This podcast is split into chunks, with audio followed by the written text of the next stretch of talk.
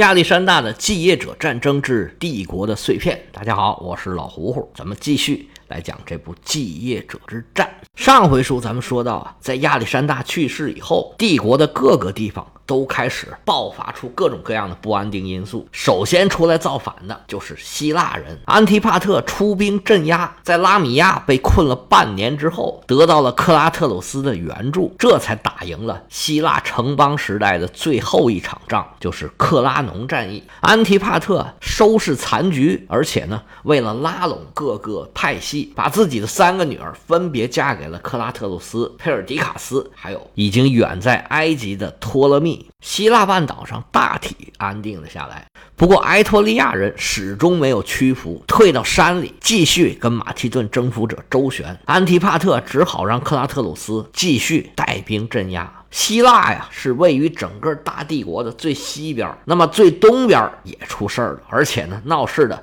同样是希腊人。佩尔迪卡斯派裴松还是比较轻易的镇压了东边的希腊人的造反。不过，佩尔迪卡斯的心腹大患是在小亚细亚，就是现在叙利亚、土耳其、亚美尼亚这一块儿，在这个地方啊，土著的势力、波斯的势力、马其顿人的势力啊，是错综复杂。而目前的统治者马其顿人，表面上看起来他们还是一家子，但是实际上啊，各种势力啊都是各怀心腹事。于是佩尔迪卡斯就派手下的欧迈尼斯去卡帕多西亚担任总督。欧迈尼斯是深受佩尔迪卡斯的信任，他自己啊也是一个特别有才能的人。咱们上一回啊特别详细的介绍了一下欧迈尼斯，因为接下来的一段书啊他在里边占了一个很大的戏份不过欧迈尼斯作为一个空降的领导，到了卡帕多西亚才发现这情况啊没有那么简单，周边的这些总督啊、将军啊、这些领主啊。没有一个是省油的灯。原来已经在这儿站住脚跟的安提柯就根本就不理他，而比他早来到这儿的列奥纳托斯倒是愿意跟他兵合一处，但是他的目的呢是打回希腊去。这个跟欧迈尼斯的想法相差的太远了。他一看呢，这样可不行，于是啊就偷偷的跑回了佩尔迪卡斯的身边。佩尔迪卡斯现在明白了，他自己不是亚历山大，光靠命令已经没办法让整个大帝国听自己的指挥了，自己得打出个样，立立威风。于是点齐兵马，亲自来到卡帕多西亚，先从谁开刀呢？那自然先找一个外人盘踞在这里啊。有一位波斯的老臣，名叫阿里阿拉特斯，说他是领主也可以，你说他是这儿的国王也可以，因为波斯现在已经没有了嘛。而亚历山大呢，也并没有打败他。亚历山大东征的路上呢，从这个地方就匆匆路过，打完了就过去了。他的统治并没有受到什么影响。这位老国王啊，现在已经七老八十了。虽然他在本地啊已经经营了很长时间，但是呢，因为战斗力的差别，佩尔迪卡斯对拿下他还是非常有信心的。佩尔迪卡斯从巴比伦往西走，经过了克拉特鲁斯曾经在那儿待着的奇里乞亚。这时候克拉特鲁斯已经走了，所以这边的行军呢非常的顺利，穿过了山区，越过陶鲁斯山，就来到了卡帕多西亚。老国王阿里阿拉特斯啊，知道敌人来犯，不敢怠慢，领军迎战。但是当时啊，马其顿的步兵啊，还属于掌握高科技的部队，是没有对手的。结果正如佩尔迪卡斯的预料，马其顿人轻松获胜，阿里阿拉特斯被佩尔迪卡斯亲手杀死，解决了他这个地区的其他人就好对付了。不过，对佩尔迪卡斯来说，现在他最大的麻烦不是外人，而是内部问题。打这儿往后啊，大家注意听，是一系列的宫斗情节，里面会涉及很多以前我讲过的人，细琢磨琢磨，非常有意思。虽然不打仗，但是这个斗争也是非常的激烈。这里面有好多头绪啊，现在已经开始冒出来了。首先的第一个问题就是亚历山大的遗父子出生了，佩尔迪卡斯担心的事情出现了。果然生了一个男孩，起名叫亚历山大四世。这个孩子一出生啊，佩尔迪卡斯拥立的这个阿里达乌斯，他的合法性就受到了质疑。不过这个事儿现在只是一个苗头。佩尔迪卡斯这次出征的主要目的是要安定小亚细亚半岛，而这块地方是远远还没有被佩尔迪卡斯掌握在手里。欧迈尼斯作为佩尔迪卡斯手下能力最强的一个将领，被派到卡帕多西亚，也是想让他掌握这个核心地带。如果从这个角度来说，他们之前啊打败卡帕多西亚的这位。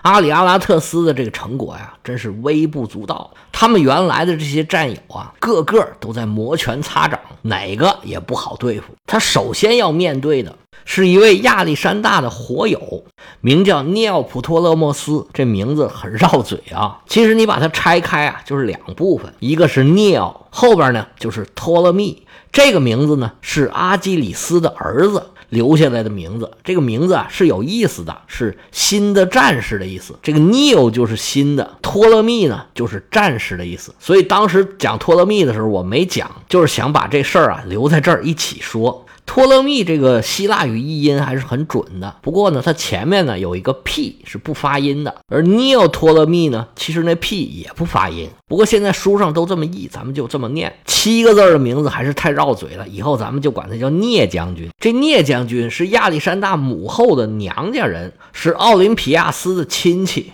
摩罗西亚的王室贵族从小就跟亚历山大一块玩，是亚历山大很亲密的火友。在菲罗塔斯的事件之后啊，这聂将军就接掌了迟钝步兵。这个活儿并不好干。迟钝步兵啊，是亚历山大一支很精锐的部队，往往在战争里面要打先锋的。佩尔迪卡斯在巴比伦争权的时候，他没在。不过后来啊，他还是分到了亚美尼亚总督这么一个职务。不过亚美尼亚这个地方可不是好治理的。当时的亚美尼亚比现在亚美尼亚这个国面积要大不少，包括现在伊拉克北部的山区、叙利亚北部的山区，还有亚美尼亚、阿塞拜疆，还有土耳其东部，就是现在土耳其东部的一部分地区。你听我说就听见了，刚才说了好多山区。它这境内啊，大部分都是山区，冬天非常的寒冷，当地的土著非常的彪悍。后世在基督教传播的过程中，在十字军东征的时候，包括阿拉伯的穆斯林帝国崛起的时候，亚美尼亚这块地方都发生了很多的故事，大部分故事都跟战争有关。到现在，亚美尼亚和土耳其啊，和周边那些地区啊。都有很多问题，而亚历山大东征的时候呢，这地方他根本就没往里面进，绕道走了就没惹。而原来波斯帝国呀，其实也并没有完全统治这个亚美尼亚地区。这地区啊，矿产资源非常丰富，但是外来的人在这儿统治都非常的困难。包括这位聂将军，他来的时候啊，这里的局势就更复杂了。原来卡帕多西亚的国王阿里阿拉特斯刚刚被打败。他原来很多的臣民啊，都跑到亚美尼亚去了，他们成为了难民，打算在亚美尼亚对抗马其顿人。让本来就不好对付这么一块地方变得更加的棘手，而亚美尼亚呢，就挨着卡帕多西亚，这是欧迈尼斯的领地。佩尔迪卡斯一看，你这聂将军也不行啊，我给你派个帮手吧，就让欧迈尼斯协助这位聂将军来稳住当地的局势。卡帕多西亚盛产良马，欧迈尼斯在本地啊招募了一支骑兵部队，就给聂将军写信说啊，要不我去帮你打一打。但是这聂将军呢，原来就跟欧迈尼斯关系很差。欧迈尼斯在血缘上跟马其顿的王室啊没有任何的关系，就是靠才能加入这个队伍的。而且他本身他就是平民，连贵族都不是。这位涅奥托普洛姆斯啊。打心眼里就瞧不起这个人，他觉得如果让这样的人来帮自己，那简直是奇耻大辱，不用，断然拒绝。那欧迈尼斯说：“那不用就不用吧。”俩人虽然关系不好，但是这个时候呢，还看不出来对大局有什么影响。欧迈尼斯就回到了佩尔迪卡斯身边复命。这场仗啊，并没有白打，佩尔迪卡斯算是立了自己的威风，证明自己啊也有征服的能力。但是这个时候啊，欧洲的局势开始微妙起来了。安提帕特和克拉特鲁斯俩人合流了。本来亚历山大是派克拉特鲁斯去接替安提帕特的位置，最起码呢也要牵制他一下。但是通过拉米亚战役，两个人联合在一起了。他们俩单拿出任何一位，这分量都不比佩尔迪卡斯轻。这回俩人联起手来啊，可以说是佩尔迪卡斯的心腹大患了。不过这拉米亚战役啊，也没有让佩尔迪卡斯失望。最起码呢，这利奥纳托斯啊被打死了，竞争对手啊又少了一个。不过后来的迹象表明啊。佩尔迪卡斯这个担心似乎是多余的。安提帕特老头啊，在那边一个劲儿的冲他晃橄榄枝呢。老头啊，想让他赶紧和自己的二女儿尼西亚结婚。其实这门婚事啊，不是老头提出来的，是佩尔迪卡斯当初主动提出来的。因为他刚刚接下亚历山大手里面这个权力的时候，他非常担心克拉特鲁斯啊反对他，用这门婚事保证他们俩的关系。最起码呢，要让安提帕特不要加入别人的阵营。但是由于拉米亚战争啊，这老头啊被困了半年多，这婚事啊就一直拖拖拖拖到现在。这个仗也打完了，安提帕特为了稳固自己的地位，就将三个女儿分别嫁给了克拉特鲁斯、佩尔迪卡斯和托勒密。佩尔迪卡斯这事儿是早就说好的，那就赶紧推进吧。不过对佩尔迪卡斯来说呀，他到底娶谁最有利？其实是一个很耐琢磨的问题。他如果娶了这个尼西亚，确实能跟安提帕特结成联盟。但是安提帕特和克拉特鲁斯俩人啊，都是野心勃勃，盯着他屁股底下这个位置呢。他跟他们俩人结盟，到底会发生什么事儿啊？他自己也没有把握。佩尔迪卡斯犹犹豫豫，迟迟下不了决心。正好小亚细亚这边呢，还没有踏实下来。佩尔迪卡斯呢，就带着军队一路向西行进，就暂时不提成婚的事儿。安提帕特等着这结婚的消息，等着直着急，左等左不来，右等右不来。他二女儿尼西亚等的都着急了。但是这个时候啊，他们出现了一个竞争对手，把老头气得胡子都立起来了。这人是谁呢？是亚历山大的妹妹，叫克楼帕特拉。这克罗帕特拉呀，是亚历山大的同父同母、如假包换的妹妹，亲妹妹。这时候啊，她已经三十二岁了。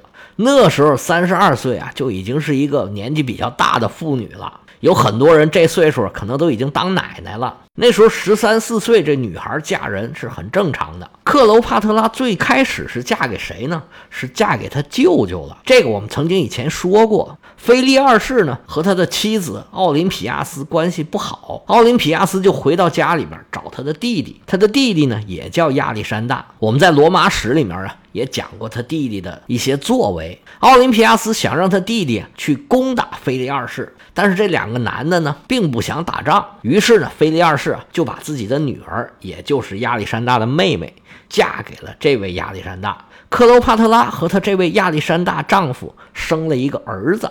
生完这孩子之后呢，亚历山大就去意大利打仗了，结果死在了意大利。克罗帕特拉就成了太后摄政。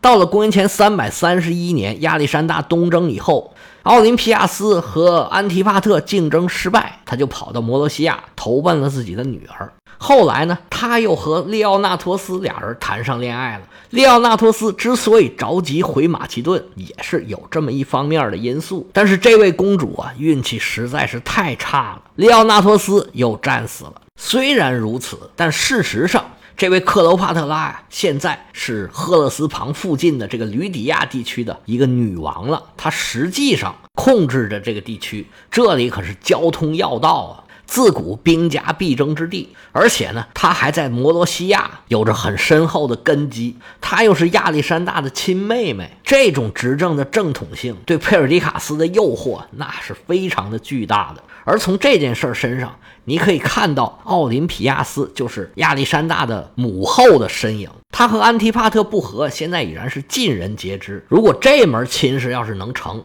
他就等于和佩尔迪卡斯俩人站在了一块儿。这么一来呀，佩尔迪卡斯就陷入一种两难的处境。你无论做什么选择，都会得罪一方。如果娶了亚历山大的妹妹，他就跟原来亚历山大的王朝啊，可以说是融为一体了。那他的统治就会变成无比的正统，合法性就没有任何问题。他可以名正言顺的说自己要继承王位。不过，如果这么做的话，立马就会跟克拉特鲁斯和安提帕特发生冲突。如果他要是跟尼西亚结婚，实际上啊，就意味着他跟克拉特鲁斯、安提帕特共同统治这个国家。虽然比较安全，暂时不会发生战争。但是欧洲啊，你就永远就不要想了，就是人家的地盘了。这时候佩尔迪卡斯啊，左右权衡，怎么也拿不定主意，就回去跟自己的亲近的人来商量这件事儿。他最亲近的人就是一个欧迈尼斯，还有他弟弟叫阿尔塞塔斯。欧迈尼斯是极力主张你赶紧去娶了克罗帕特拉，这样啊，咱们就可以名正言顺的登上王位。打仗怕什么呀？谁能打得过咱们呢？你就放心去取就行了。我看他们谁敢动。他这个观点呢，你不能说没有道理。但是这里边啊，欧迈尼斯也有自己的算盘。他和奥林匹亚斯是老熟人，关系一直不错。他俩为啥关系不错呢？主要是啊，他们俩跟安提帕特关系都不太好。欧迈尼斯是一个帅小伙，才华横溢，而安提帕特呢？在他眼里就是一个老糟头子，成天板着个脸不苟言笑，而且呢还经常排挤他，因为他看不起他这个外来的人，敌敌为友嘛，所以他他就跟奥林匹亚斯俩人越走越近。这回克罗帕特拉一步一步来到了亚洲，应该也是奥林匹亚斯和欧迈尼斯俩人共同促成的。把克罗帕特拉嫁给佩尔迪卡斯，他们应该盘算了很长的时间，所以欧迈尼斯是极力主张让佩尔迪卡斯。娶克罗帕特拉，但是阿尔塞塔斯是坚决反对。阿尔塞塔斯是佩尔迪卡斯的弟弟，他也是亚历山大手下的一员猛将，他也当过这个步兵方阵的指挥官，也算是战功赫赫吧。但是比他哥哥还是差了不少。他是在佩尔迪卡斯掌握大权之后，慢慢的也走到了舞台的中央。但实际上呢，他在佩尔迪卡斯面前呢，跟欧迈尼斯俩人啊是竞争者。而且他也觉得，如果他哥哥娶了克罗帕特拉的话，一方面他自己啊就会被欧迈尼斯是牢牢的压在下边，而且他打心眼里也是觉得，如果打起仗来，他是打不过克拉特鲁斯和安提帕特的，所以他极力主张让他哥哥娶尼西亚，跟马其顿老家呀维持比较良好的关系，不要搞得太乱了。佩尔迪卡斯左右权衡，最后还是决定听我弟弟的吧。还是这个方案更稳妥，于是啊，就开始安排他跟尼西亚俩人的婚事。但是这个时候啊，又来了两位公主，把这个局势搅得更复杂了一些。这两位公主是谁呢？她们是一对母女，母亲名字叫做库纳涅，她是亚历山大同父异母的姐姐。当初菲利二世征服伊利里亚的时候，娶回了一位伊利里亚的公主，跟奥林匹亚斯是差不多的。奥林匹亚斯也是一位伊利里亚的公主，这位公主呢叫奥达塔，她和菲利二世生了一个女儿，就是咱们刚才说的这个库纳涅。菲利国王当时还不是国王呢，当时的国王啊是菲利二世的哥哥，他也叫佩尔迪卡斯，史称是佩尔迪卡斯三世。他有个儿子叫做阿敏塔斯，史称叫做阿敏塔斯四世。菲利为了拉拢他，就把自己这位女儿啊嫁给阿敏塔斯四世。他们俩人生了一个女儿，叫做阿德亚。后来，菲利篡权当了国王，杀了自己的侄子，但是自己的女儿和外孙女就一直生活在宫廷里边。